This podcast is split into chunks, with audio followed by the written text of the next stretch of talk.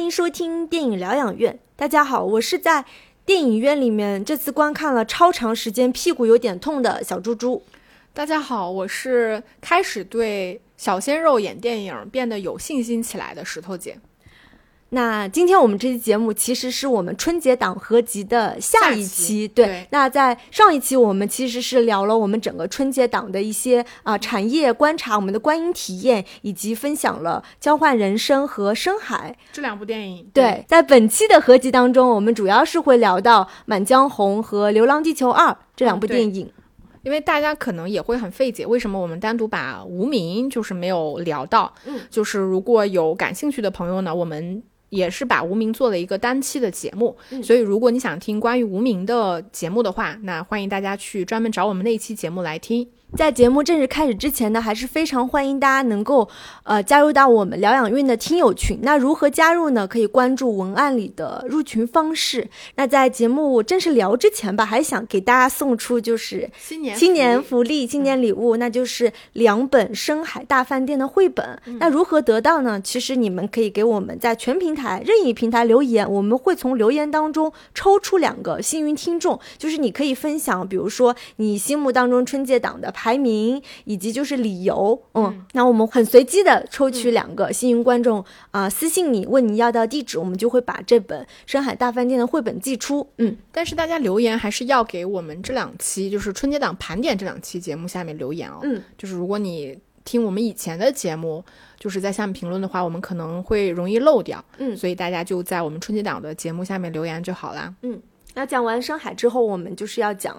流浪地球二》，嗯。他的导演是郭帆，他的编剧是有杨志学、郭帆、宫格尔和叶如畅等，主演有吴京、刘德华、李雪健、沙溢。其实多年前我们有做过一期《流浪地球一》的节目，干干嘛？我说那么心虚？为什么要心虚？凭什么心虚啊？不虚啊，也是一个春节档，我记得是吧？嗯，我对我对我们录《流浪地球一》非常的印象深刻，因为那个时候。不像我们现在就是坐在一起聊嘛，那时候我回老家，然后我们俩录《流浪地球》一录的第一遍还没录上，怪你没录上，记得吧？对。然后我们俩又录了一遍，然后呢，我们俩其实就是把我们对《流浪一》不满的东西。就是那部片子，我确实到目前为止我也不喜欢。然后我们俩就是一顿狂说，然后就一顿狂挨骂。对，就直到现在，我觉得好像好一点了，对吧？嗯。但是那段时间真的就是我此前从来没有收到过那么多的评论，全是骂我们的，一百多条评论，我反正就是骂啥的都有。对，对，就甚至有很多大过年的有有一些侮辱性的言语，那是相当侮辱了。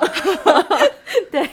所以就是。过了这么多年吧，然后，但是你我就说你你越骂我，我越讨厌他，这个东西它就是这样的呀。但我们到我们聊二，我们还是能以一种比较理智的情绪来聊，理智和客观。对对，其实看完《流浪地球二》，我们俩都觉得还不错，对对吧？我觉得它相比第一部，它的整个气质、风格、叙事，其实有很大的进步，很大的改观，甚至就是，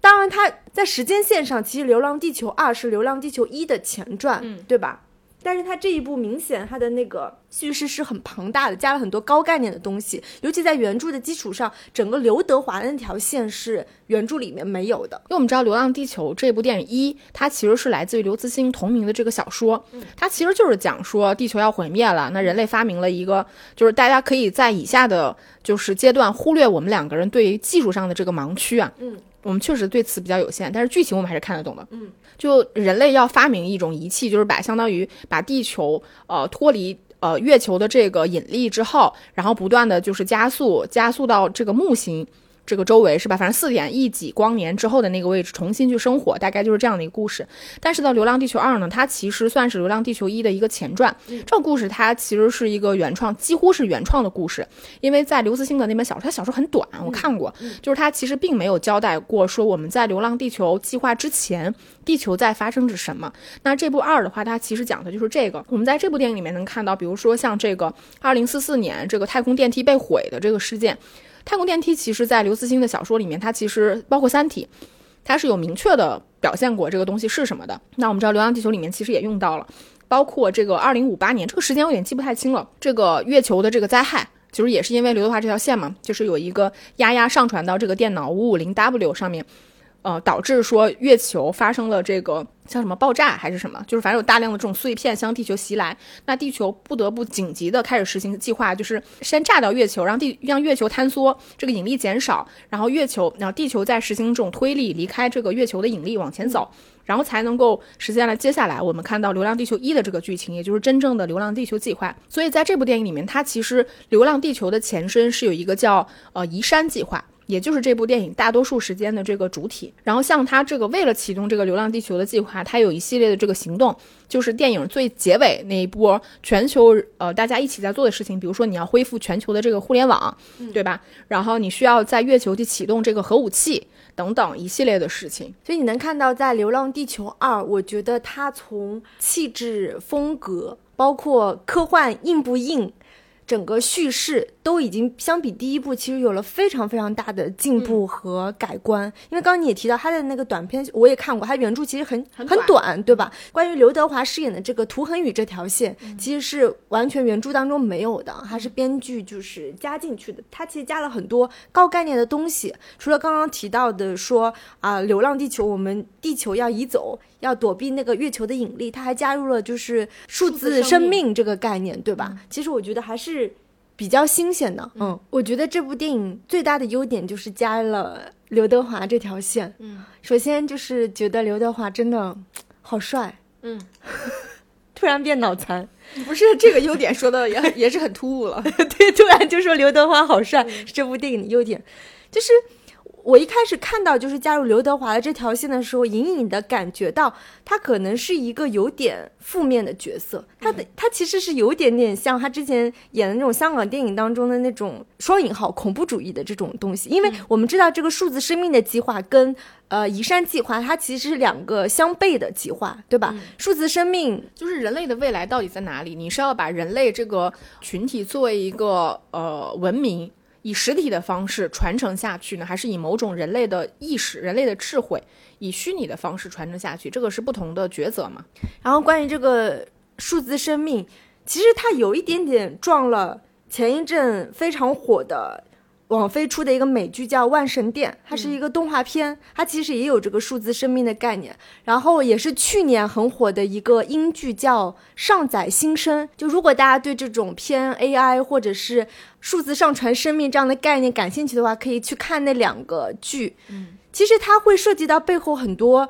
伦理的问题，当然对吧？主要是伦理伦理的问题。但是在这部电影当中，就是刘德华，他其实心心念念的就是他不想让他的女儿只有两分钟的生命，对吧？他想让他的女儿在这个数字生命的这个界限当中获得完整的一生，对吧？所以他反复的就是说批评别人说你们理解的数字生命跟我理解的数字生命是不一样的。其实大家在在细想，就关于这个数字生命。首先就是他给他女儿这个完整的一生，是指在这个数字的形式下，他女儿会不会长大，对吧？他女儿会不会老死？那他女儿自己想要结束自己的这种生命的时候该怎么办？嗯，还有就是，因为他毕竟是作为一种数字生命。那第三方，无论是说涂恒宇他在世的时候，他能不能去修改他的一些代码生命？等到他们实体去世之后，第三方任何科学家、任何 IT 人员，他能不能修改你的生命等等？其实它背后有很多伦理问题去值得思考的。嗯。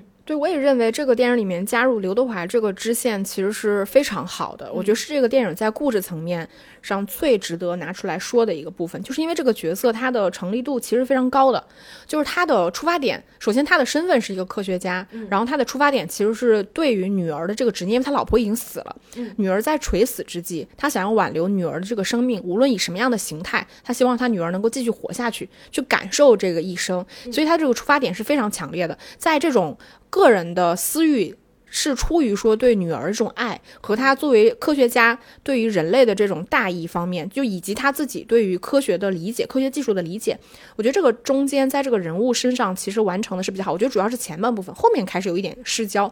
但他提到的这个数字生命，因为我们在很多科幻的这个领域里面也聊到过类似这样，它其实就是一种人类的意识移植，包括像《阿凡达》其实也是类似的嘛，对吧？人类的意识它是可以获得永生的，这种永永生它可以加载在某种实体身上，比如像阿凡达，或者是在一个像元宇宙、虚拟空间一样的地方，你可以独立的去生长，就是它其实是一个比较值得探讨的东西。那我觉得这个电影里面加入它，我觉得主要是因为刘德华这个人物支线，他的动机是做的比较好的，而且他跟整个在推进大的这个叙事主线，我觉得它是相悖的。因为我们知道这个推动叙事主线，就是说《流浪地球》计划，它其实是中国政府在推动的一条大的故事线。那它在这个大的故事线之下，出现了一个独立的科学家，有一个相悖的意见。那这个不仅在叙事上很成立，它相当于又为后续的故事埋了一个梗，对吧？就这个五五零 W，它自己的这个作为，其实在这种情况下，相当于人工智能已经有了独立意识。所以五五零 W 才可能在故事的结尾，对吧？利用丫丫完成了地球的那次灾害。还有，我觉得这部电影其实从故事层面而言，我觉得它真的比第一部要好很多。但这里我是觉得，就是我在观看的时候，我就有这样的体验。我觉得第二部其实比第一部要走了一条难很多的路线。第一部尽管它也打着说这个中国的硬科幻，然后中国科幻工业、电影工业的这个发展等等，其实我觉得那个时候反而是就是吆喝的声大，但其实实际上做的非常少。我们当时最不喜欢《流浪地球一》的一点，是因为它打着科幻的概念，但其实它做的是一部灾难片。对，它所有的支线其实来自于一次营救，就是几条支线嘛，对吧？大家在完成一个共同的目的，但本质上它其实是完成一次营救。它没有什么真正属于科幻的东西和概念在里边去完成。那我们像这部这部片子，我在看的时候，我觉得担忧的就是它走了一条难走的路，但是可能对于市场来说，或者对于大多数的观众来说，调动他们的低级情绪，比如说民族情绪啊。当然，我不是说民族情绪是一种低级情绪啊，我是说号就是号召大家一种，比如说你要哭，对吧？浅层次的浅层次的情绪，哭啊笑啊，这些其实都是非常容易的。但是，所以大家看那部片子的时候，反而就是号召起了一种你不看不是中国人的那种东西，它甚至上升到了道德绑架，这个是让我比较反感的地方。但到这部片子的时候，其实你能看到他在做一些很扎实的东西，比如说这个太空电梯它要如何运转，对吧？飞行员训练，以及说关于这个数字生命的科技，就还有各种这种航空运载的设备。以及核武器的这个投放、解密、启动等等，其实在这个电影里它都有相当详细的这个说明，而且你看得出来它是花了功夫的，就它是很认真的，以很严谨的方式去研究。而它是一个科幻片的思路，是因为它一关一关在这个里面，它其实是有很多不同点的这个灾害、灾难。对，像这个片子，它其实有不同一关一关的这种难题。像这个里边，他在讲说我们要如何实现月球的这个坍缩，它其实都是一种通过科学技术的角度说我们如何从技术上实现这个东西。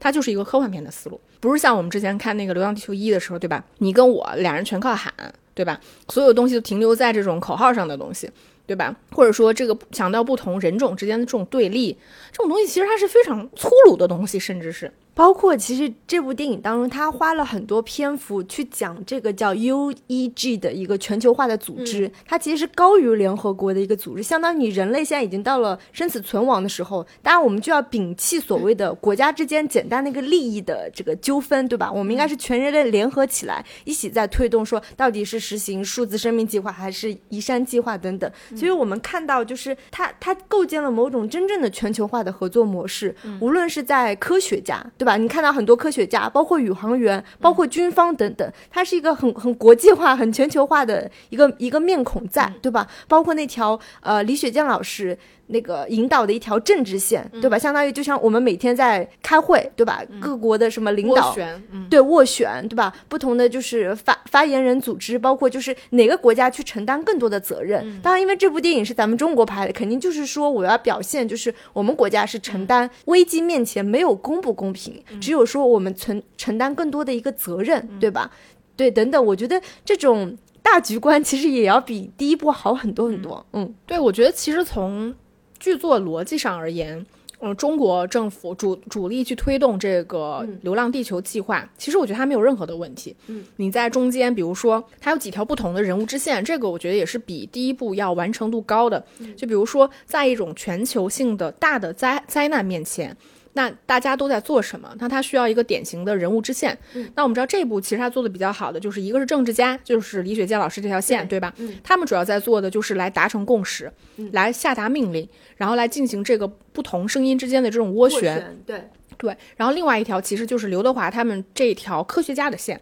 那其实政治家之间会有分歧，科学家之间也会有分歧。嗯，科学家怎么在这种情况下去推动整个科技的发展，来完成我们所谓中国人的这个使命？嗯，然后还有一条线，其实是这个我们后面可以说，我觉得做的可能没有那么好的，就是这个所谓飞行员的这条线，就是刘培强的这条线。但它都是属于说，在这个大的事件面前，几条不同的人物主线，大家各司其职来推动一关一关完成的这个难题，然后到最后再团结协作完成一个大的难题。这个在剧作的层面上，它其实是非常合理和清晰的，而且也非常的符合一个大制作、对多线叙事的电影应该有的这个规格和水平。就在这种情况下，我觉得它就是成立的。优点最后再补充一点，就是其实在这部里面。它作为一部真正的中国科幻片，它呈现 作为真正的中国科幻片，说的好，真的有让我看到，比如说太空电梯，对对吧？就就是它怎怎么往往上升的，它中间的那些轨道，包括那个呃宇航站、太空。空间站就包括电影当中，其实是出现了很多飞船和飞机，对吧？承担不同的任务嘛，对吧？有就是有送东西的，对吧？然后有就是航空设备航空设备，对对，等等这些设备，其实我觉得看的时候，它包括它有很多空镜，然后包括我们去看地球、看月球，月球的坍塌造成的那种碎片的东西往下掉等等。我觉得还是满足了，就是说啊，喜欢看科幻的科幻迷的一些设想，因为之前我们就是看文字嘛，或者是看之前啊美国人拍的电影当中，我觉得这部电影当中他把这些全部拍出来了，嗯，这一点已经很难得了，感觉经费在燃烧，对，真的感觉经费 在燃烧，而且像前面提到，我觉得这个片子它很多时候它有传递一种，我觉得是更有。大国格局的观念就不像第一部，就是它单纯的强调一种民族之间的对立，来就是想象中来强调，只要你喊我叫爸，我就比你强的这种很傻的，就是民族观。像这部里边，比如说像李雪健他这个角色，他里边说到。我们一堆人要攻克这个原子弹，就是核武器的这个加密，但各个国家使用的这个加密手段其实是不一样的。按理来说，如果你要去攻克这些东西，其实它是需要花大量的时间，因为它涉及到几十年，嗯嗯的时时间研制出来的东西。但是在那一瞬间，可能要求你只在几个小时里边就把它解密处理。它其实是给你当下的这个难题雪上加霜，但这个难度本身是由人类自己加诸的。这个难题是来自哪里？是之前各个国家之间的对立造成的。然后李雪健饰演的这个政治家，他就在那说，人类居然把自己最精密的这个头脑，对最严格的这个加密手段，用在了制造彼此对立的这个武器上。我觉得这个就是。大家可能不觉得这东西有多么重要，但它其实是在这种大片之下传递出来一种大格局的，我觉得是民族观，就它有一种反思精神在。然后包括你提到的，就是他提到说各个国家之间合作，你没有必要斤斤计较。今天是中国来立主，说我们就是要做这样一个流浪地球的计划，我们要率先去验证这个东西它的有效性，那我们就是要承担更多，就是它有一种大国的责任在。就我觉得这个东西你传递出来，观众就会觉得它是很成立的，就我们就是一个大国，而不是说你叫我爸爸。这种东西对吧？我把你打趴下了，就是我比你强。这种东西它就是很幼稚的东西，但是它对于观众理解上就会造成难度。我让你直接喊我爸爸，他就很容易理解，对吧？但是如果我说我要给你传递说我们人类什么把最这个最精密的头脑都用在了研制彼此对立的武器上，这东西他就很难理解。还有就是他电影当中用了很多就是新闻片段。就不同国家的不同语言的，包括他其实也拍了很多，甚至什么印度啊，嗯，然后那个法罗群岛啊，什么法国啊，美国，就是大家全人类，就是面对这样的一个末世灾难的时候，大家的情绪是什么样，大家生存状态是什么样，这个就是已经有一点，这部我觉得从科幻片来说，呃，科幻灾难片来说，已经是有美国大片的这种气度在了，对吧？嗯，然后就讲缺点吧。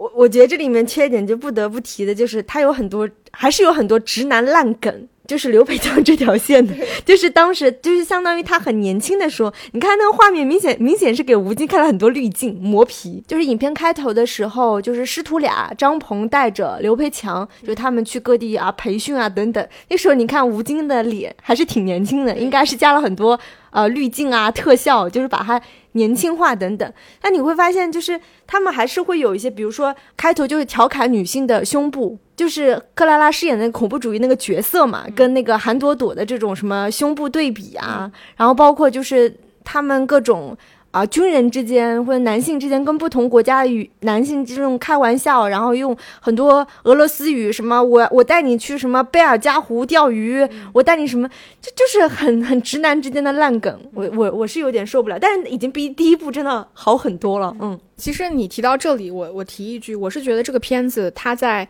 这种幽默感的处理上，除了你说这种很直男的东西，我甚至觉得这直男东西它可能还属于中国电影。它有很多时候，就比如说我们在这个危险面前，你要去刻意的。呃，以一种轻松幽默的方式来消解当下的这个严肃性，这种做法是美国大片才会做的。这个是属于这个这种东西属于美国人的东西。嗯，就我我这么说就非常直白，我不是说你在大的灾难面前不能够轻松幽默，你是可以的。但是你落在这种大片常规的做法里面，这种民族精神或者这种民族性，它是一种美国式的东西。它完全不是中国式的东西。你可以想象，我们打打个比方，你今天看看《亮剑》，大家要一堆士兵要上上战，就是可能要流血牺牲。你在之前会去开类似于像呃张鹏跟那个俄罗斯人两个人开的这种玩笑吗？不会的，就是你不会以一种打岔式的这种刻意的轻松幽默来回避对于当下这场灾难的这种命运性的东西，你不会这么做的。中国人是没有这种习惯的。这种轻松幽默的东西，它不是我们中国人的习惯。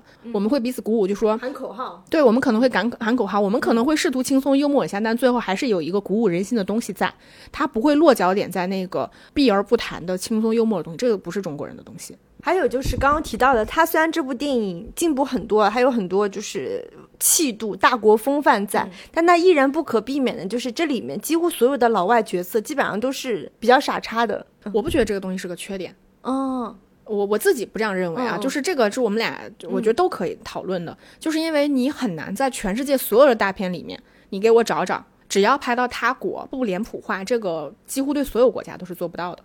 这倒是，美国大片里还经常亚裔角色都是打酱油的嘛，所有的大片都是一样的。我觉得这个东西落在类型化，就是类型片里边，它必然就是大多数的角色都是符号化的角色，这个不能，我觉得反而不能归结到这部片子的缺点，嗯。但是他拍就是李雪健的这条政治的线，对吧？很多很多决策就是也有点不合常理。就比如说现在在是一个相当于是一个作战作战空间里面，就是指挥官，就是你肯定其实是虽然你们有国国别的区分，但肯定就是有你低一级高一级的这种差异。他们在这个时候就是。李雪健甚至是跟里面的那个美国军官一度一度产生冲突，这本身我觉得从政治的角度来说也不是那么合理。包括就是他们遇到一些危险啊，就是在那个空间站，就是各种老外，就是现在什么要什么把五五零 C 撤下来等等这些口号的时候，你也能看到几乎所有老外演员的这个角色是很很慌乱的。嗯，然后中国人都是非常镇定的，有猛有勇的。当然就是刚刚提到我。我自己来觉得，我觉得这个也是未来要克服的一点，不能觉得老外都是傻叉。我还真不觉得这个东西是这个电影很大的缺点之一。就是我觉得它可能出现你说的这种问题，我觉得最大的原因在于说他把这个 U.E.G 这个组织的架构没有说清楚。他在当下面对全球性的灾难面前，其实没有国别的概念是合理的。你本身所有的资源整合就是要跨越国国别这个概念，那在这种组织之下，他一定有一些人是是领导人，对吧？他可能那个组织像我们看到的，它是由各个国家组成的，所以它一定会有一种层级上的东西。所以李雪健对于他国的这个某一个分支的人去下达命令，我不觉得这个设计有什么不合理。我觉得缺点在于说他没有把这个组织架构说清楚，或者是说你对于说跨国别的这种上下级关系是否成立这一点你没有交代。所以，当但我倒是觉得有一个就是李雪健这个角色不合理的地方，就是他其实应该是一个很高位的角色，在这个组织里面是很有话语权的，但是他常常出现在不合时宜的场合里边。他不可能出现在下放到各个组织里边去观察，这个其实是不合理的。有一些事情其实明显不是他这个层级应该去关心关注的部分。我我倒是觉得这个地儿是不合理的。然后我我是觉得这个如果真的论这个电影，它在它在故事上，大家其实普通观众也都能够感受到，它的故事整体其实是比较流水账的。尽管我们说它试图在几条人物线上去建立不同的这种多线叙事，对吧？不同的呃势力双方来完成。这样一场呃全球性的这种拯救性的东西，但其实大多数的人物动机是不明确的。比如说像这个刘德华，他的这个老师马照，我我觉得科学家这条线呢是成也科学家，败也科学家，因为科学家按理来说，他们应该是就是完全区别于政治家，对于当下这个时局有一有一个独立判断的群体。你是科学家，你掌握着全球最尖端的科技。说白了，人类到底往哪里走是由你们决定的。在这种情况下，其实这个马照作为刘德华饰演的这个涂恒宇的徒弟，徒弟也对，也是上级，他是叫他老师嘛。两个人之间其实是有一些在观念上的对立的。但是你们两个人就观念的对立到底是什么？其实你们从来没有讲清楚，他们反而变成了执行某种政治命令的工具。比如说马照，他说他出于同情心，允许这个涂恒宇在这个五五零 A 上面去实实，就是让他的去做实验嘛。就是我的女儿在这个五五零 A 上面真的获得了两分钟的这个自主生命，是他自己呃衍生出来的东西。其实不，我不知道，我觉得在任何情况下，嗯，哪怕这种灾难情况下，科学家应该有他作为作为一个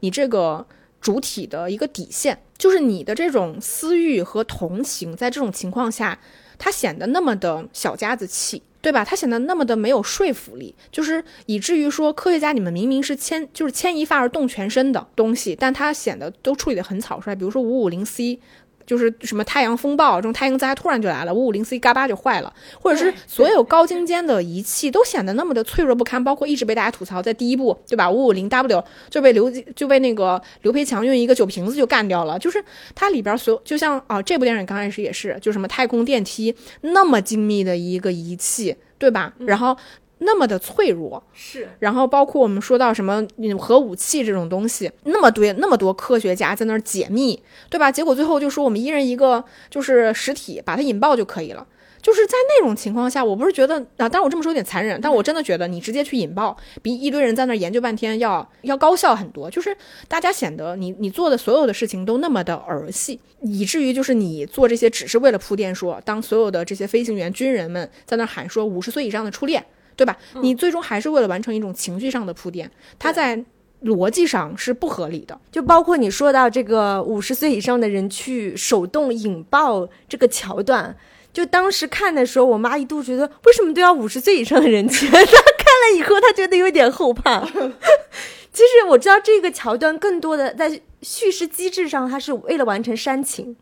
对吧？就是不同的国家，不光是煽情吧。就是一种责任，一种责任呀。对，你看，就是就是沙溢首先站出来，什么中国，其实这条线设计在沙溢身上是合理的，对吧？因为沙溢前面一直铺垫的就是他很爱惜这些年轻人，对，所以当时那一段就是。我也我也有被感动吧，但是我后来又觉得，虽然我能理解说你这个不同的核弹、不同的年代，你没办法都实现那个自动化，但是真的就是你想，当时已经是二零五八年了，咱们的技术发展到那个阶段，真的有必要让这么多人就是故意去就是赴死吗？人家是说了，没有时间侦破呀，没有时间没有时间解密，他不是说做不到。它是时间很时间很短，下午的时间要解密几十年的这个核武器，他当然做不到了。沙溢跟他的那个俄罗斯同学之间的那种直男情谊，诺夫，诺夫，对的，他们之间的直男情谊，就是我觉得也也挺逗吧，就是他们把。其实从影片开头就一直贯穿到最后的这种，对吧？不同国界之间的直男情谊，我觉得还这点还是蛮好的。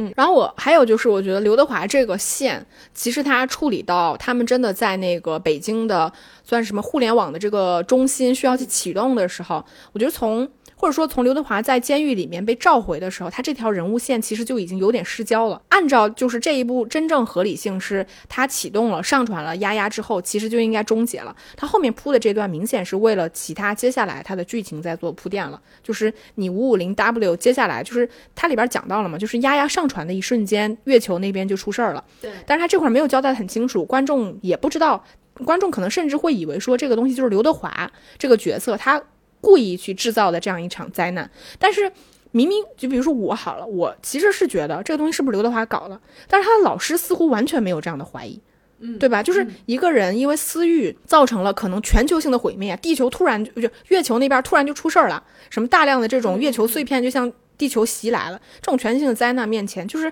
大家反而好像对刘德华没有什么谴责。他的老师甚至在那样的情况下还非常的信任他，甚至还召回他说我们再继续去完成这个任务，这个。就反正我自己在观看的直观感受上，我那一瞬间会有点混淆，就是我我也是，我也有点困惑。就是你不知道你对他这个信任感是来自哪里，就是没有人知道月球那边为什么会发生这样超载的事情。你老师是怎么判断？你老师是先知道五五零 W 谋反了吗？对吧？这个这个就是你会觉得他处理的有些仓促，其实他很多时候处理的都会略微的有些仓促。还有一点，我觉得这个片子有一个很大的缺点，不可否认，它其实是在拍硬科幻，没错。但是它展示纯科幻技术展示的部分其实是有点无聊的，而且它的动态特效其实做的没有那么好，好多时候你还是会觉得有一点廉价。它静态的就是那个视觉效果做的很好，动态一旦动起来，你就会觉得有点假。比如说像刚开始那场就是空难，对吧？一大堆的这个无人机上天，然后真人驾驶着这个飞机上去去战斗的时候，其实那个战斗场面拍的一点儿都不好看，而且它会有一些些假。你也看不懂他这个作战中间大家是想表现什么东西，战斗的莫名其妙，就是他没有任何的目的，好像就是为了去摧毁这个就是太空电梯。大家的战斗你也不知道是为了谁，你赢得了什么，战胜了谁，得到了什么，甚至战争本身都不好看。以及就是说，你看他那种纯展示、纯技术性展示的东西的时候，比如说这个核武器的投放，就是太空设备的这种运载等等，它真的很像科教片，就真的很像我们看到很多那种讲述某种技术的科教片，像我们看之前前面讲到什么《未来漫游指南》这种，对吧？它关于宇宙科幻的这种探索性的东西的时候，有一点无聊，说实话。就是我觉得这些东西呢，不是不能展示，但是纯炫技你也得完美到它是个技，你在炫，不然它就变成是我能达到我现在这个程度，那我就展示给你看。它跟整体剧情以及人物的这个融合性之间是会比较差的。然后还有一个就是我们之我们之前私下也聊过的，这个在叙事或者人物线上有一个大的败笔，就是刘培强这个线。他在《流浪地球二》里面呢，其实他是有比较强的合理性的，甚至他就是那个故事的核心人物之一。但是落到他这个故事背景二的这个背景，它其实是在《流浪地球》计划之前，也就是说，人类在试图去完成《流浪地划》计划之前，人类在遭遇什么的时候，它其实是一个更宏大的全球性的事件。这个时候，他选择了政治线、政治人物线、科学家这条线，其实它是非常合理的。但是刘培强这条线在里面显得非常的勉强。就是如果你说你想选择一个军人的路线，那我觉得军人应该有一个自己独立的关于军人这个身份的路线，而不是一个情感线。或者说你培养这个飞行员，这个飞行员到底能做什么？能在这场大的事件面前有自己独立的这种贡献？他也没有。他其实这条人物线，他表现的是这个人物的家庭和情感线。对吧？他怎么跟韩朵朵认识？两个人怎么眉目传情，玩那个玫瑰花的梗，对吧？然后以及他对家庭的这种贡献，对妻子和儿子的这种爱，这种东西其实说实话，它跟你前前前传的这个大的背景其实是相悖，它没有任何关联，它其实脱节的。但是它又是观众在观看过程中占比非常重的一条线。其实他甚至跟刘德华那个涂恒宇的线有一点冲突，因为涂恒宇他其实也是一个家庭线，有一个家庭线其实已经够了，你没必要再搞另外一个男人，也是一个独立家家庭线。他对场全庭的全球性灾难有什么贡献呢？他唯一在剧情上的合理，其实就是你觉得他要跟《流浪地球》那个正传之间要有一些就是关联性。但它在内容的这个占比和合理性上没有必要占比这么重，因为《流浪地球一》的时候，它其实给了吴京，就是这个刘培强很多空间去展现个人英雄主义的部分。那到了这一步的时候，其实个人英雄主义可发挥的空间非常非常受限，对吧？因为他选择了多线叙事呀。对他，也就是在那个二零四四年，就是炸那个太空电梯的时候，他跟这几个恐怖主义打打了几架，对吧？也也就是这样。包括他最后二零五八年，他就是为了就是让儿子获得那个地下城生活资格，然后其实感觉也很勉勉强强的被选入了这个航天员，他其实？已经是个小人物了，在这个时候。，他而且他在从头到尾就是刘培强这个人物，他并没有特别多的一个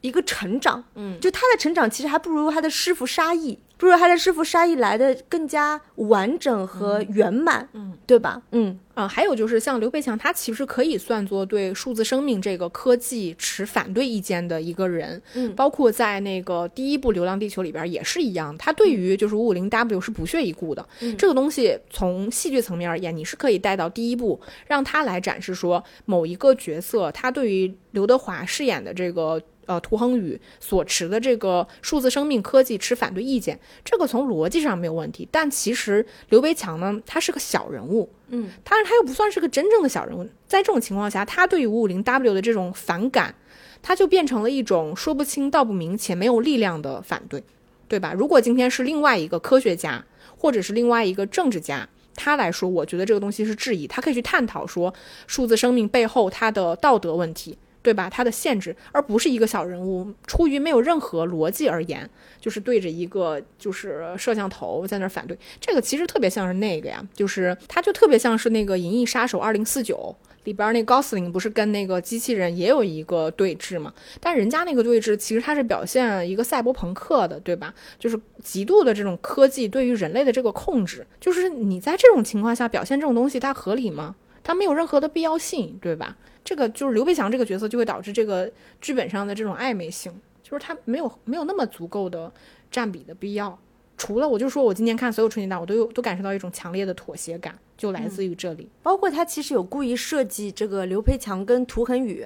不是面试的时候嘛，就是不断的给他俩的那个父亲嘛，两个父亲其实是有在暗示说某种相似性，对于家庭的那种回归等等。包括他俩擦肩而过，包括他俩对数字生命不同的看法，但也就是有几个镜头带过而已，并没有把它。展开来，或者是怎样？嗯，那聊完了《流浪地球二》之后呢，我们再来就是简单聊一聊《满江红》。那《满江红》是由张艺谋导演的，那编剧除了张艺谋，还有陈宇，然后主演都是清一色的，我都觉得还还不错的，还蛮喜欢的演员啊，沈腾、易烊千玺、张译、雷佳音和岳云鹏。哦，以及饰演这个里边瑶琴的这个女演员叫王佳怡。然后我顺便提一句，她这个编剧陈宇其实就是她去年那部春节档《狙击手》的编剧之一。还有一个演员，就是我在看的过程中，我就一直在恍惚，就是在那个易烊千玺饰演的孙军旁边有一个副官，那个其中一个演员饰演叫陈亮的这个演员，他是张弛。这个演员是一年一度喜剧大赛里边出来的一个很天才的。就是演员，我在看的时候就想说是不是他呢？哦，回来一查，就真的是他。他的背景就是发生在南宋绍兴年间，就是岳飞岳元帅已经死了四年，他当时的宰相是著名的秦桧。那秦桧率兵与金国和谈，在会谈的前夜呢，金国使者死在了这个秦桧的宰相府里面，所带的那个密信也不翼而飞了。嗯，他的。故事其实非常紧凑，发现在一个时辰里面。沈腾饰演的张大，然后易烊千玺饰演的这个孙军是这个查案的这个主两个主力军啊，并且呢，在这个期间当中，张译饰演的这个何大人，还有小岳岳饰演的这个武大人，对吧？就是这两个人呢，又在他们查案的过程当中不断的去介入，然后不断的斡旋，不断的反转，嗯，然后这个电影当中，就是我觉得观感性特别。特别好玩的地方就是它有太多的反转，对吧？剧情的反转，人物的反转，然后包括这。五个演员之间的那种飙戏的场景，真的还是挺好看的。那因为我知道你其实是把它列为了今年春节档的第一嘛，我想先问一下你，你觉得它排第一是因为你真的觉得它比其他片子都好很多呢，还是因为你觉得在这几部片子虽然相差不大的情况下，但是它的完成度更高呢？我觉得是因为在这几部片子都差不多的情况下，我觉得它的完成度相对来说是比较高的。然后对于我来说，它的槽点也是相对少的。嗯，还有就是，实在是我觉得这这五个演员，就是无论从演技、角色的贴合度，对吧？包括就是张艺谋就营造的那种短时间内的强烈的戏剧冲突，然后他们拍摄的那个宰相府里面，每次他们行进过程当中的那种音乐、那种腔调，我都觉得相对来说真的还不错。嗯，那我们接下来聊一下这部电影的优点吧。嗯优点第一个就是，我觉得这部电影是其他几部电影当中最有腔调的一部电影。呃，虽然有可能很多人都会觉得《无名》也挺有腔调的，但我觉得《满江红》真的挺有腔调的。它的这种宰相府的设定，就是它有很多很多就是长廊巷子，那这跟早年就是张艺谋特别喜欢的这种建筑风格其实蛮像。就是从他早年那个《大红灯笼高高挂》开始，他就特别喜欢拍这种。院子有很多巷子，然后它有很多那个俯拍的镜头，然后这几个人物就是无论是啊孙军跟那个张大，还是说何大人、武大人，他们其实有很多很多场戏，一方面就是转场嘛，因为他们需要去到不同的房间做不同的审案，包括去去见秦桧，还有很多转场的戏。就那个音乐、那个配乐一响起来，我就有一种鸡皮疙瘩。我真的觉得很带感，很带感，真的很有腔调。就是果然是张艺谋，对吧？就会让你看的时候还是还是挺兴高采烈，还是挺激情澎湃的。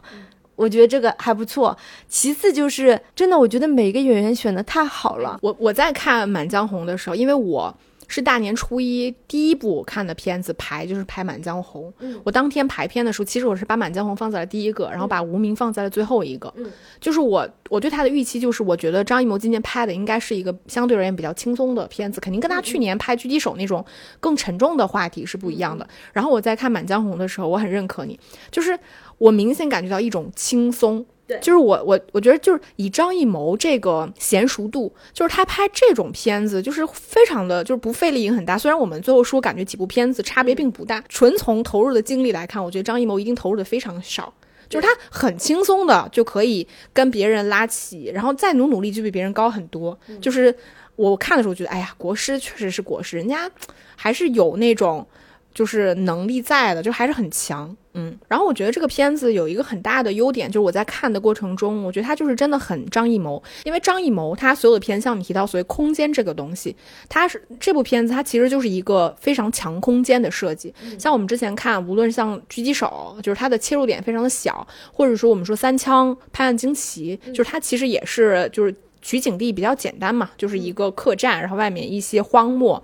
然后包括像我们说那个满城尽带黄金，尽管它是一个更宏大的东西，但其实本质上它其实是一个在国内所有导演里面比较强调所谓空间这个东西。然后在这部电影里面，我觉得它对空间这个东西玩的比较好的，就是它这个空间本质上是一个迷宫。它的设计是秦桧的宅子，但所有的人物我们并没有看到过秦桧这个宅子它的全貌是什么样的。大多数我们看到这个空间，其实是人物在其中穿梭来造成的。它就非常像是一个密闭空间，但是它是一个迷宫式的密闭空间。这个东西在国内的电影里面其实相对而言是比较少见的。然后它空间跟空间连接的方式其实是几个人物以查案的方式，像你说的音乐一起，对吧？贼带感，你走在前面，我走在前面，有一种你追我赶的这种节奏感。然后比如说他在不同的转场的时候，还会这个人物在这场戏里边，他比较就是积极，他带领大家，他会靠前，后面有一个人可能会紧紧的追几步，小跑追上去，他会以这种节奏感的方式来串联不同的空间跟故事。那也是通过人物的移动来带到不同的空间和故事，以此来推动这个剧情的发展。所以玩结构上来看，它其实很简单啊，但是它这个立意就很好。我觉得这个东西就非常的张艺谋。我觉得整个电影的那个色彩我也很喜欢，就是它整它整个电影呈现出一种蓝调的，就是它那个调色其实是有一点点偏蓝的，导致就是为数很少的几个女演员在这里，她们的整个妆造就显得。特别高级，嗯就是因为它的那种调色，导致就是每个女演员的那个口红的颜色其实就特别鲜艳，包括她们穿的那个衣服也是，对吧？因为这个主要就是一个男人的戏嘛，大家男人基本上就是穿军装，那个盔甲，其实在色彩上是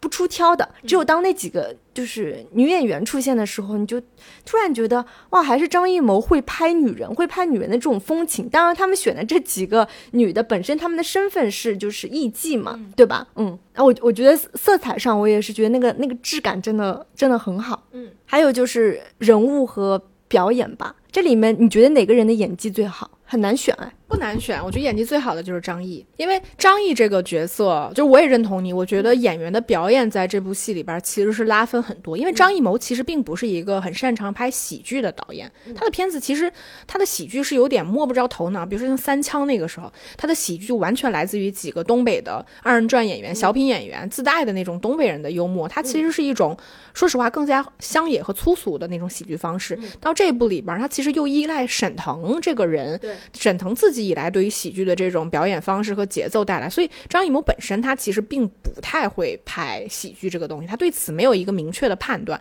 那我们看这部戏里边，如果你单纯从一个喜剧的这种推理。悬疑来看的话，张译这个角色在里面承担的是一个缝缝的角色，就我们在喜剧里边说叫缝缝，他其实是要填补这个里边不同人物之间的这个缝儿。嗯，张译就是他上能通秦桧儿，下能通这个张大。对吧？他在中间其实承担这个角色，就导就需要他自己在中间能够承担非常好的这个诙谐的方式。你面对你的老板的时候，你要怎么幽默？你面对你的下属的时候，你要怎么以这种看似很和蔼可亲，但其实威逼利诱又很狠厉？所以这个角色的表演，我觉得是在里边最好的。你呢？我也觉得是张译，嗯，虽然真厉害，张真的厉害，嗯，虽然沈腾在这里面就是他其实是相对来说，就是明面上他是更出挑的一个角色，因为他承担了很多就是喜剧的成分、笑料的成分，包括他的角色也是其实是埋藏的比较深的一个反转点，所以我觉得，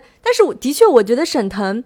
可能是因为我们在大荧幕上看太多沈腾的电影了，嗯真的好多年前就开始看，其实我本来还以为沈腾在张艺谋的片子里面，因为他是个正剧，因为张艺谋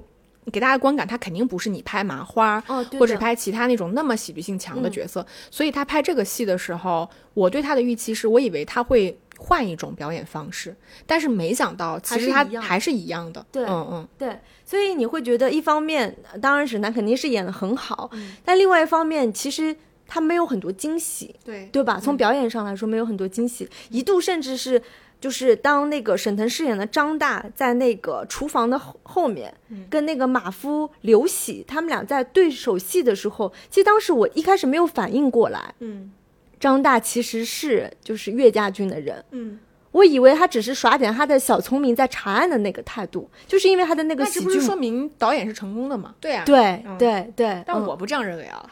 我从一开始我就知道他肯定是有身份的问题啊。那你觉得这个所有演员里边，你觉得有谁是演的最不好的吗？好像没有，因为我嗯真的都觉得挺好，挺贴合角色的。嗯，那我自己说一个，其实我在看的时候，我觉得演员唯一演的不好的就是岳云鹏。为什么呢？因为他其实他饰演的这个武艺纯，其实跟那个何大人两个人是有一个反差的。这个角色本身是一个横跳的角色，啊，我们先不从他的身份设定来看，因为这个里边唯一两个喜剧演员就是沈腾跟岳云鹏，在张艺谋不。他没有一个明确的喜剧的敏感性，能够把不同的喜剧方式融合在一起的情况下，岳云鹏就会显得极其的突兀。因为首先岳云鹏没有沈腾会演戏，再有他的喜剧方式跟那个沈腾是不一样的，所以当他以一种非常夸张的挤眉弄眼，是他常规的那种挤眉弄眼的方式，在跟其他的正常的演员，像张译这种他是非常压得住的，对吧？那个易烊千玺也是，沈腾他其实没有那种刻意为之的夸张的东西。沈腾的表演喜剧方式其实来自于这个人他的肢体以及他整体性的东西，他没有一种刻意挤眉挤眉弄眼的东西。这种挤眉弄眼它是属于舞台的，它不是属于电影的。所以我在看他的时候，我就会，尤其给他一些特写的时候，我会觉得有一些突兀。所以真的论所有的演员，我觉得岳云鹏饰演的这个角色是对我来说，我觉得表演上是一个不能说是败笔，但确实是略逊于其他的演员。的确，他在这部电影当中，其实我以为他会贡献更多的笑料，但其实是没有，对。对吧？就从那个武大人这个角色，然后就是易烊千玺，惊喜，哦，真的。演啥像啥。并且就是我没有想到，就是当他刚出来的时候，我甚至一下子没有认出他，因为他他在脸上其实是有一些刀疤有一些伤疤，然后就是那种，甚至是有点那种，就是乡野村夫被提拔上来的一个，就是少年小小将军的粗糙感粗糙感，对吧？真的是那种感觉。但其实相对来说，他这个角色从表演上来说，难度肯定是远远低于那个张译和沈腾的这个角色嘛。一开始的设定就是因为他对于之前所有的这个梗反转，他是属于一个相对不知情的状态，对吧？他是跟着这个但张大，是这个我也不能认同啊。你觉得他是知情演难度是很大的？你觉得他表演难度是很大大的吗？我觉得他可能表演难度上未必高于何大人，但是其实他并不低于沈腾饰演的这个张大的角色。嗯嗯，然后你就会觉得，真的易烊千玺，包括他的微表情、他的眼神，他跟其他人的这种对手戏，他不是有四个人一起坐在一个茶桌上，一杯茶、一句话等等，我觉得他真的是压得住的。嗯嗯对，我觉得如果说张译的表演一如既往的优秀的话，我觉得易烊千玺的表现就是真的让人惊喜。因为我们去年春节档的时候还在聊他演那个《奇迹笨小孩》，他还在演一个在深圳这个大城市为了救自己的妹妹努力打拼的一个少年的这么一个角色，对吧？还当什么村长啊，还涡旋在一堆大人里边，对吧？装成熟，努力的赚钱，承担生活的这个压力，然后再到这部片子里边，我是认真的觉得非常的惊喜，因为他饰演的这个角色，首先啊。他他就是个演员，他易烊千玺。如果你真的退掉他所有的那些装扮、舞台上的东西，他本人其实可能就是一个帅一点儿的那种少年的样子。他今年拍这部戏的时候，也就是二十二岁，但是他却能把一个就是有很多的这个历练，比如说在战场上回来的这种非常狠厉的、沉默的，对吧？内心其实有很多小心思，但是我不会轻易表现出来的。嗯。而且最重要的是，其实所有跟他同台飙戏的这些演员都是非常成熟的，而且在年纪上远远高于他的这些演员，我觉得。对他来说，表演难度是很大的，因为他在里边其实饰演的是个副统领的角色，他并不是别人身边跟着的一个无知的少年。在那种情况下，你只要表现一个少年的成长就可以了。但是他在从一开始，他就是处于一个非常核心的位置，他需要跟沈腾这个角色有一个你来我往的互动的角色。如果他的表演但凡弱了，这条线他就是不成立的。他斗不过沈腾嘛，对吧？你压不住沈腾的情况下，你怎么能表现你这个人物他自己所有的转变呢？对吧？所以就是易烊千玺在这个里边，我觉得他演的根本不像一个二十二岁的少年，他就是一个三十来岁，嗯，对吧？从那个战场上历经了岁月，然后内心充满了这种故事，但是也有也有很多野心，但是对别人不屑一顾，但是又在细微处能有一些触动和转变，非常的压得住，乃至于到最后一场高潮戏，就是。他压着秦桧，两个人一起去朗诵《满江红》的时候，真的很感动。我觉得我的感动点就是来自于，就是易烊千玺满含着热泪去，就是朗诵这首诗诗词的时候，我觉得就是小孩真的很棒。但我自己冷静下来思考啊，其实我觉得也包含了我对千玺这个人的滤镜。嗯，我试问，如果今天换成另外一个跟他同样年纪的男演员，能不能也演到他这么好？我觉得是有可能的。我觉得绝对有可能，但是只是说像他这么有知名度的，对吧？有很多名气的，然后的演员，就是或者说一个 idol 出身的人，能做到他这个程度，我觉得是，就可能就是这独一份儿。所以你在看到他每年在演不同角色的时候，你会觉得小孩真棒，对吧？就是那种 情绪，就是对一个年轻演员的那种喜爱度，我觉得就是一下子就上来了。因为我《满江红》是在。无名之后紧接着看的，就是这两场，我中间干啥？你要开始拉踩了是不是？对，就是中间我只只差了两分钟，然后我就看《满江红》。我当时看到易烊千玺的时候，我就觉得真的，就是他还是比就是王一博，同样我就是 idol 出身的这种年纪很轻的男演员来说，我觉得易烊千玺真的非常非常厉害，并且他跟沈腾里面就是他其实是沈腾的三舅，嗯，对吧？这个年纪设定上其实。我也一度有点点说他是他的三舅，就是相当于是他姐姐的儿子是沈腾，嗯，但他们俩的这种年纪设定，我还是有点点疑问的。他姐姐很老的时候，嗯，生下了这个沈腾，就相当于是三舅的设定。我当时也觉得挺逗的，应该就是在这个剧情当中，应该也是张大年纪要高于这个孙军的，对吧？只是他们俩有个很很奇怪的这个，呃，救生关系，对吧？应该是他姐姐很。年纪很大的时候才生下了这是张大这个儿子，嗯，对，我觉得这种身份和年龄之间带来的这种冲突，它也是非常中国人的，只有中国人讲这个东西才可能发生。比如说你管你要管一个八岁的小孩叫爷爷，这种非常啼笑皆非的东西，我觉得还是蛮中国化的。然后我我最后再补补一点点，我觉得对于张译的这个夸奖，就是因为他，我觉得他为什么很成立呢？就是。除了演员表演上的成立，他这条人物线其实也是非常成立的。他首先外形上，他其实是一个很消瘦的人，穿在那个袍子里边，然后一副很精明的那个样子，真的就很像是在秦桧这样大奸臣旁边如鱼得水的那些高官。然后再有就是他这个人物其实也是有自己的私欲的，但是他埋得非常深。这个人物其实本身没有什么观众没有什么纠结点，他就是一个做的很稳的，他就是一个大奸臣旁边的一个坏人的角色。但是他的私欲是直到后面一闪。才出现的，就是他很压得住，你就会觉得张译真的很厉害。我觉得如果没有他这个人物在里边穿针引线的话，其实其他人的表演会散掉。嗯，然后演员表演还有吗？没有了啊。然后说完了演员表演之后，我再说一下，我觉得这个片子的优点。我觉得也是来自于张艺谋，就是他其实还是一个非常高利益的故事，因为我们知道这个故事它其实是一个以悬疑推理的方式，他拍了一个利益很高的故事。为什么呢？就是这些人像沈腾，从一开始他不断的带着这帮人去穿针引线，寻找说到底这个金金国的这个使者死前发生了什么，谁是凶手，他携带的那个东西到底是什么？其实是他带着大家去不断的发发现这波人，比如他带出了这个舞姬姚琴，对吧？包括这个。打更人丁三旺，然后再到这个厨子刘喜，然后又回到姚琴、武立纯，然后何丽等等，其实是这条线是这样穿的。但是这波人前赴后继，他是在做什么？他并不是为了杀一个具体的奸臣，他其实是为了让岳飞的这个精神，就是岳飞当年。呃，就是在死前算是遗书一样写下的那首《满江红》流传于世。其实这个概念本身是很抽象的，就是所有人前赴后继努力，并不是为了杀一个人，完成一件就是对于这个国家朝廷很重要的一件事情，而是要把某种精神、虚拟的东西传递下去。其实这个目标本身它是很高概念的、很抽象的东西，大家为了一种更虚幻的、更高崇高的东西在努力。那。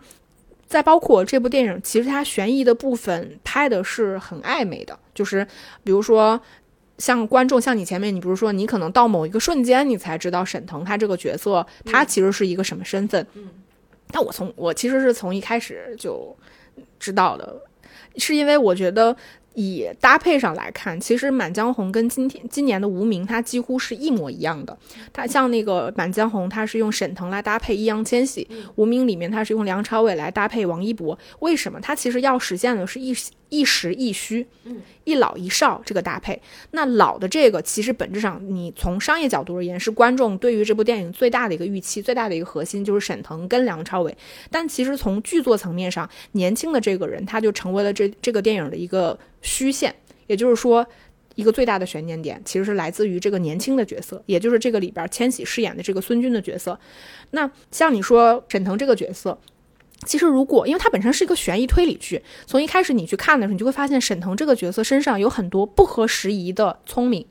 对吧？他那些东西是以大已经大于他这个人身份。所应该呈现出来的东西，但那个时候他拍的很暧昧，观众可能会混淆，就是他这个东西是来自于他过往就是这个履历经历上的东西呢，还是说求生发出的本能，还是可能是某种主角光环，还是说他本身有多重的身份，这些都可能是其中的猜测之一。然后直到说他见到刘喜的时候，他这个实的身份才坐实了。你从这个剧作推。推进的这个层面来看，我觉得它的设计就会变得非常的合理，就是它有实有虚，然后来彼此交叠，推推出一个非常高概念的东西，就是我们要把某种精神传递下去。所以说嘛，拍主旋律还得看张艺谋，对吧？你说这种民族精神的传递，对吧？爱爱国主义情绪的传递，嗯，咱们就一起朗诵《满江红》就能传递。这种其实是又有点。荒唐，对吧？其实是有点荒唐和不合理的东西，但就是张艺谋就能把它拍出来，并且他们正好那个院子的设定就是他不能所有的兵都站在一块儿，他其实一个院子接一个院子，再到后面其实是像一个那个大广场一样，那么多士兵站着的时候，然后包括他这种传送，其实，在大红灯笼高高挂的时候也是，就因为院子太大了，所以你一个人喊话，其他院子听不见，就必须要通过传送的方式。在这里面就显得特别合理。还有就是，我觉得中国国情的设置，就让我在看易烊千玺饰演的这个孙军，他到底是一个什么身份？包括像《无名》里面王勃饰演那个什么身？王一博。王勃啊，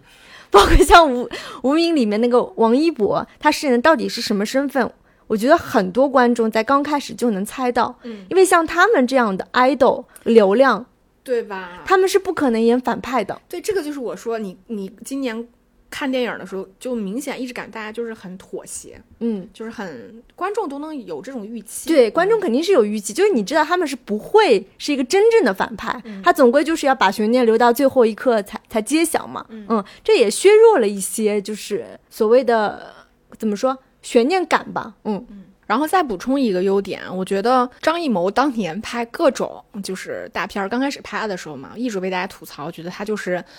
搞的就是很像那种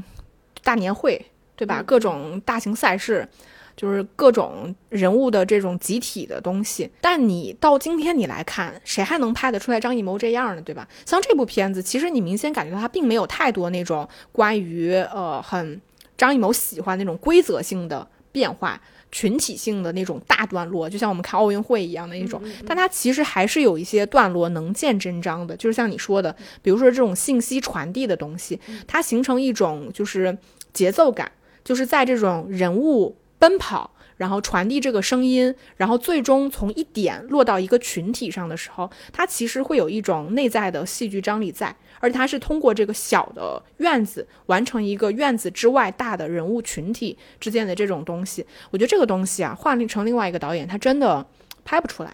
所以我们就说这东西就是很张艺谋嘛，他也不是说多大的优点吧，但确实是你到今天你说拍这种群体性的大场面。国内的导演有几个能拍得过张艺谋呢？还真就没有，对吧？这种充满形式感的东西，小到人物的道具、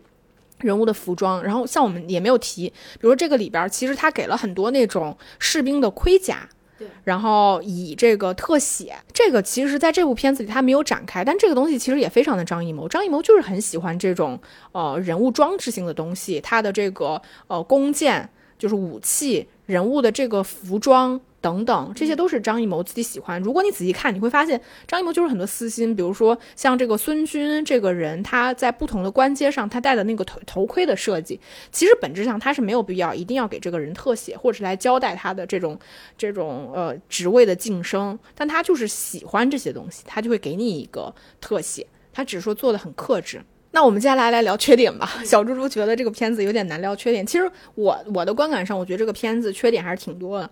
就第一个缺点就是一贯的很张艺谋的，就是他在非常高的利益之下，他的剧情非常的简单，就是他在以一种抽象的精神。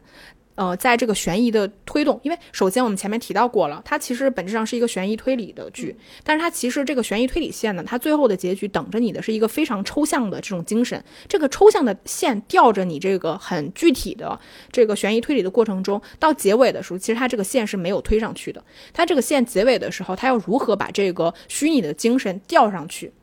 其实他不是通过那个《满江红》，因为我们刚说到《满江红》那场戏，它已经是个情绪上的戏了。他需要完成从前面一个很实体的悬疑推理剧，到一个很高概念的精神上的传达，这个东西完成其实需要。千玺这个角色的转变来完成的，但是其实千玺这个角色并没有完成这个转变，他他他是这个戏剧里面他是怎么完成，他是怎么交代呢？其实是千玺到这个房间里面跟秦桧有一个这个对峙戏，对吧？三言两语他就把前面所有人在前赴后继努力去。不知道是在杀这个何大人，还是在杀秦桧的这个东西，一瞬间通过言语的方式转变成了大家其实是想把《满江红》这个精神传递出来。这个转变是非常突兀且乏力的东西，它没有任何的说服力。所以你到这个阶段的时候，你就会把前面一下子所有人前赴后继的这个动机，你变得模糊了起来。你不知道沈腾带着这帮人左转右转，他们是为了什么？你一个抽象的东西，其实是需要更多的东西来铺垫的。而你实体的去杀一个何大人，对吧？它才是一个很简单清晰的东西。比如说，我们说张艺谋当年拍《英雄》，对吧？他在拍荆轲刺秦王，荆轲离秦王之间的距离，他是需要通过荆轲在不同的位置上，比如我今年离你十米，我在这个位置上给你交代了一个故事的版本。秦王说你再往前进一米，然后我再给你讲另外一个故事。他在剧作层面上，他是有一个推进的。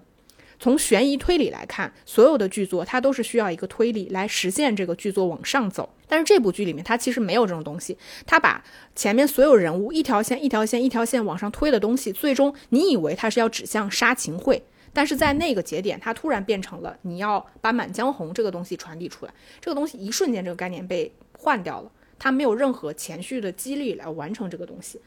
而且作为这个悬疑推理来看，其实它的推动是很乏力的。比如说，我们前面提到张艺谋其实用了一个迷宫的密室的概念，但是其实空间跟空间之间，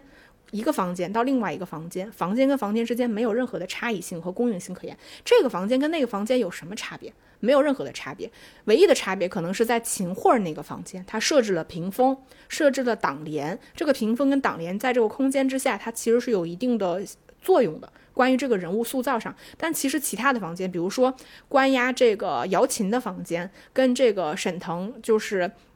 呃，施行的这个房间跟房间之间有任有任何差别吗？以至于说人物似乎在很带感的带动你故事从另外一个故事来看，但你既然在一个密闭空间去完成这个，就意味着你的空间要在你的剧作结构里面完成更大的作用，但其实是没有任何作用的。如果你再回到悬疑推理来看，也就是所有的这个剧作前面所有的人物都是张大自己这个角色，他把所有人物咬出来的，对吧？是他把这个什么姚琴，把这个。丁三旺，他把刘喜这一个一个人物交代出来，但是人物交代出来之后，他的目标却没有任何的推进。就是而且我们知道，就是我们看过的观众当然知道，这些人他并不是为了杀秦桧，对吧？所以他在剧作创作的时候，他为了回避去承认说这些人是在杀秦桧，他的目标就是在不断的变。一会儿这个姚琴说我们要杀掉这个何大人，杀掉何大人之后，我们才能接近秦桧，对吧？他就不停的在以。就是口述的方式告诉大家这个目标是什么，但这个目标对观众而言从头到尾没有一个清晰，因为你在回避那个高概念的东西，所以指向它就会变得非常的不明白，观众也不懂你为什么到底要杀何力呢？你杀完了何力之后，你最终实现的目标是什么呢？其实你这几个人物之间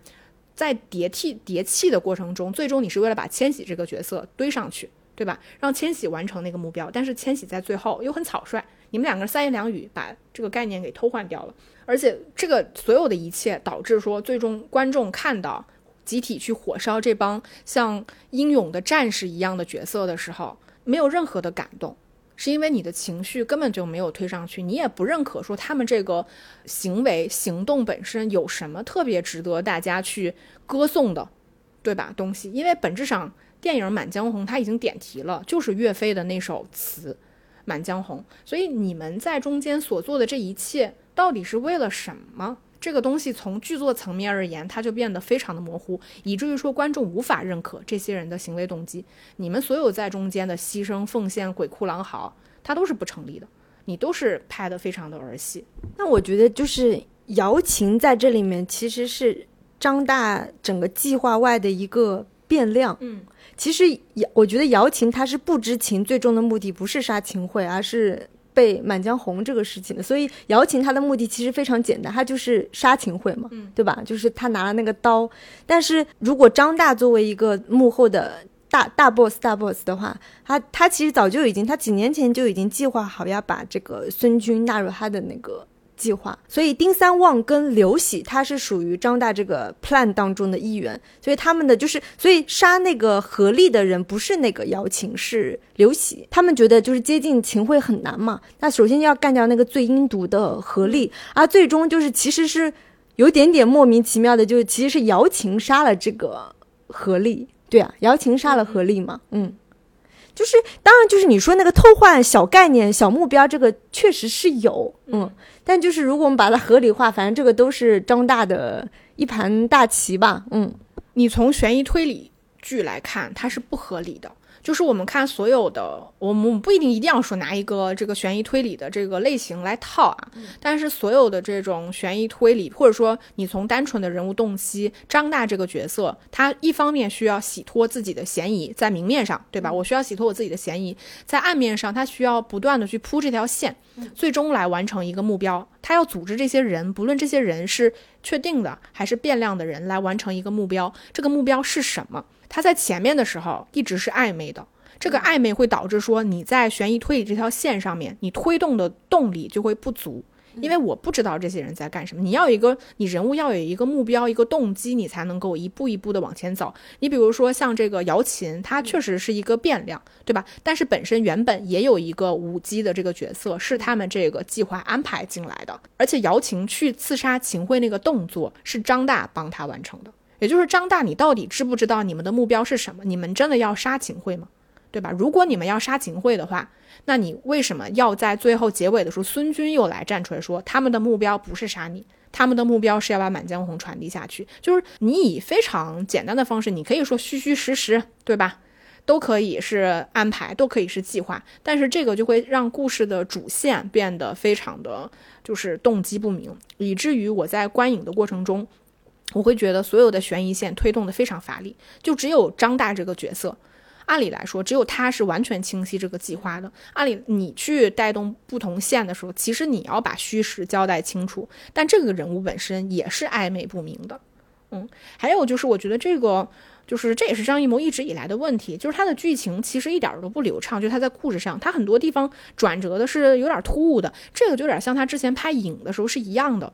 就是当那个戏剧点到那儿了之后，他不知道如何以一种更加视觉化的方式去把这个东西破掉，转而就会变成一场冗长的、无聊的人物对话。影他也是这么处理的，那高概念的东西最终是通过人物来台词之间带出来的。像这个里边儿，呃，我觉得他有一个点原本应该设计的很好，就是真假秦桧这个角色，就是相当于。秦桧搞出来一个假的秦桧，这个秦桧呢，其实是他自己内心的一部分，他其实是一个向往高洁的，他自己口中的那种样子，他其实会把《满江红》默默的背下来，然后默默的在这些年去布局来散布，说岳飞死之前有这样一首词流传于世，这就是相当于是他身体里面善良的那一面，但另外一个就是他真实的自本体就是非常的卑鄙的。对吧？懦弱的，藏于就是隐藏于背后的那种东西。然后包括他在剧情上前期其实设置过一点点，就是呃，当那个姚琴去去刺杀的时候，其实前面是站了一个木偶在屏风后面制造出来一种。他这个地方其实已经在影射，就是秦桧可能有真假这个分身的这个问题。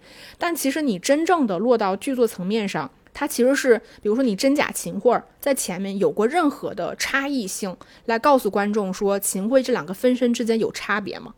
其实是没有的，或者说有，它其实很突兀的，就是秦桧，观众不知道为什么秦桧站在那个阁楼上面，二楼的这个走廊上来嘶吼《满江红》的时候，会以一种非常夸张的嘶吼式的方式表演下来。至少你突然接触到的时候，你是觉得很突兀。然后他后面来给你解释说，因为这个是假秦桧，这种东西其实它在剧作上就是有，但是他处理的很粗糙，他没有任何的合理性，告诉观众说你这个真假秦桧。你的设计到底是什么东西？而且就是你会觉得这个电影里面很多的设计，他拍的就是他拍的暧昧，就在于说他明明是想拍的荒诞。但是他最后处理的呢是非常儿戏的，就这个里边有两个人物，一个就是武力纯，一个就是孙军，这两个角色其实在这个立场上是唯一两个在反复横跳的角色，就是给观众制造了悬念点，就是他们到底是好还是坏，其他人物的立场其实是没有去变过的。这两个角色应该本身是不确定性因素，他们是增加这个戏剧性的，但是这两个人物的动机和行为其实是非常模糊的。比如说武力纯这个角色，他到底干了啥？他其实没有任何，他他啥都没做。就是你说你代表你到底代表的是奸臣还是皇权？你本质上是这种两种立场的这种差别，但是落在这个人物身上，他并没有把这两股势力的东西表现出来，而是说啊，我这个免死金牌在你们这个宰相府没有任何的作用。就这样一句话就带过了这个人立场的差别。你是想活，还是想争权，还是想保命？这个东西没有任何的说服力。再有就是，我觉得孙军这个角色也是一样的。如果不是说出于大家对于易烊千玺这个演员角色的判断，你知道他不会是一个坏人的话，你其实到后面他所有的这种动机。你可以，你也可以把它合理解释成说，这个他演的非常的压抑，非常的内化，但其实他是不合理的，就是他他没有过，比如说他说我在刮这个张大背后的这个“精忠报国”这四个字的时候，来炸观众，说我把这几个字刮掉了，但回头又跟你说他没刮掉，然后他又跟张大说，我姚琴并没有那被那帮人糟蹋，对吧？我只是来骗你的，就这些东西，其实在这整个明明是。非常重要的大局观的事件面前，这些所有的东西，它显得非常的儿戏，显得非常的冒险，就是为了说易烊千玺这个人物，他身上不应该有那么多的污点来造成的，就是所以他最后的这种突然一下子的转变，除了一点点他自己透露说，我小的时候，对吧？什么？啊，被别人说我是一个大奸臣，我为了这个奸臣来就是做很多坏事儿等等，这个东西只在那一点点往上推了一下子，它显然不足以支撑这个演员在最后完成一个极高层层面上的就是东西，我觉得它是不不成立的。还有一个我觉得很大的问题，就这个片子真的没有必要拍这么长，我觉得它九十分钟就够了，它九十分钟就能交代的很清楚。他非怕了一百五十多分钟，以至于他推的又又不激烈，你就会觉得很乏力，剧情完全推不上去。就关于这个时长的问题，刚刚我们其实有提到，像《深海》《流浪地球》《满江红》都有这个问题，都是一百五十分钟以上的片子，真的很吓人，很吓人。嗯，完全是感觉有点水剧情的部分了。嗯，这个问题，当然我我不觉得他们是在水剧情啊，因为我们电影跟电视剧不一样嘛，因为电视剧是按照这个集数来买钱的，对吧？电影其实片方也知道你拍的长了之后会影响它的排片，就是这个问题我也想跟你讨论。你觉得为什么现在这些电影越拍越长呢？尤其是当然也不是说所有的电影都越拍越长，而是说春节档的这波电影都很长。大家其实都应该知道，你这么长的片长，其实会影响你的排片，但大家都长了之后也就没这个问题了。嗯，但是我感觉这个是一种创作共识，你觉得是为啥呢？我我觉得这个问题不只是国内有，国外也有。我觉得就是从流媒体时代开始的，就是你在一个作品当中，你塞的东西、表达的东西越来越多，导致它就是时长越来越长。嗯嗯，然后就是再加上这些片子，总归有一天都要上流媒体，嗯对吧？好像大家也就不再那么介意说。我一个电影应该小而精的九十分钟内，好像这种感觉就已经慢慢的变掉了。我其实也很费解，我唯一能找到的我觉得合理的理由，是因为所有的大片，它本身就是要承担更多的这个信息量，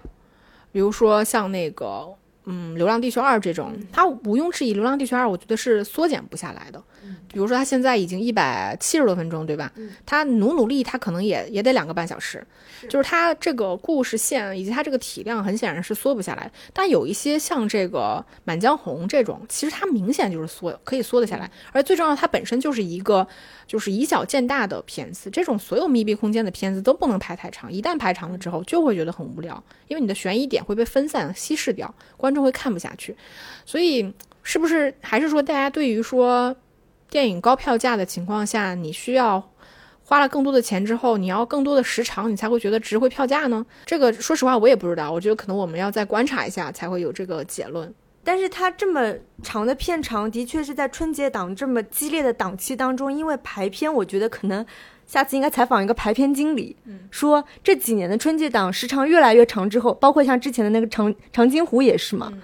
就是你们在排片有什么困难？其实我还挺好奇，想知道的，对吧？都三个多小时，你咋排？虽然说我们好像是说要录一个合集，录一个单片，但其实我们这一期聊那个《流浪地球二》和《满江红》，其实我们聊的也很长，嗯，所以基本上感觉已经是一个单片的时长，对对对对，嗯，那我们这期节目差不多就这样了，嗯嗯，非常开心能够跟大家分享我们春节档的就是种种吧感想吧，嗯、但是真的很辛苦，我这我觉得每年春节期间都是我最辛苦的时候。对，因为你你想象就是要做电影院，你做了十二个小时，对对吧？是的、嗯。然后中间就是不眠不休，不吃不喝，真的是吃饭都是抽空吃，就是有的时候有一场跟一场之间可能就三十分钟，嗯，有的时候一场跟一场之间又有一个小时，嗯。而且像我们说到了，现在电影越来越长，十二个小时，我我看了四部片，嗯，真的也是没咋休息过，一场接着一场。看到后来的时候，其实我脑子都有点开始发胀了。就像我有一场，就是中间隔两分钟疯狂奔厕所，然后再奔出来，嗯、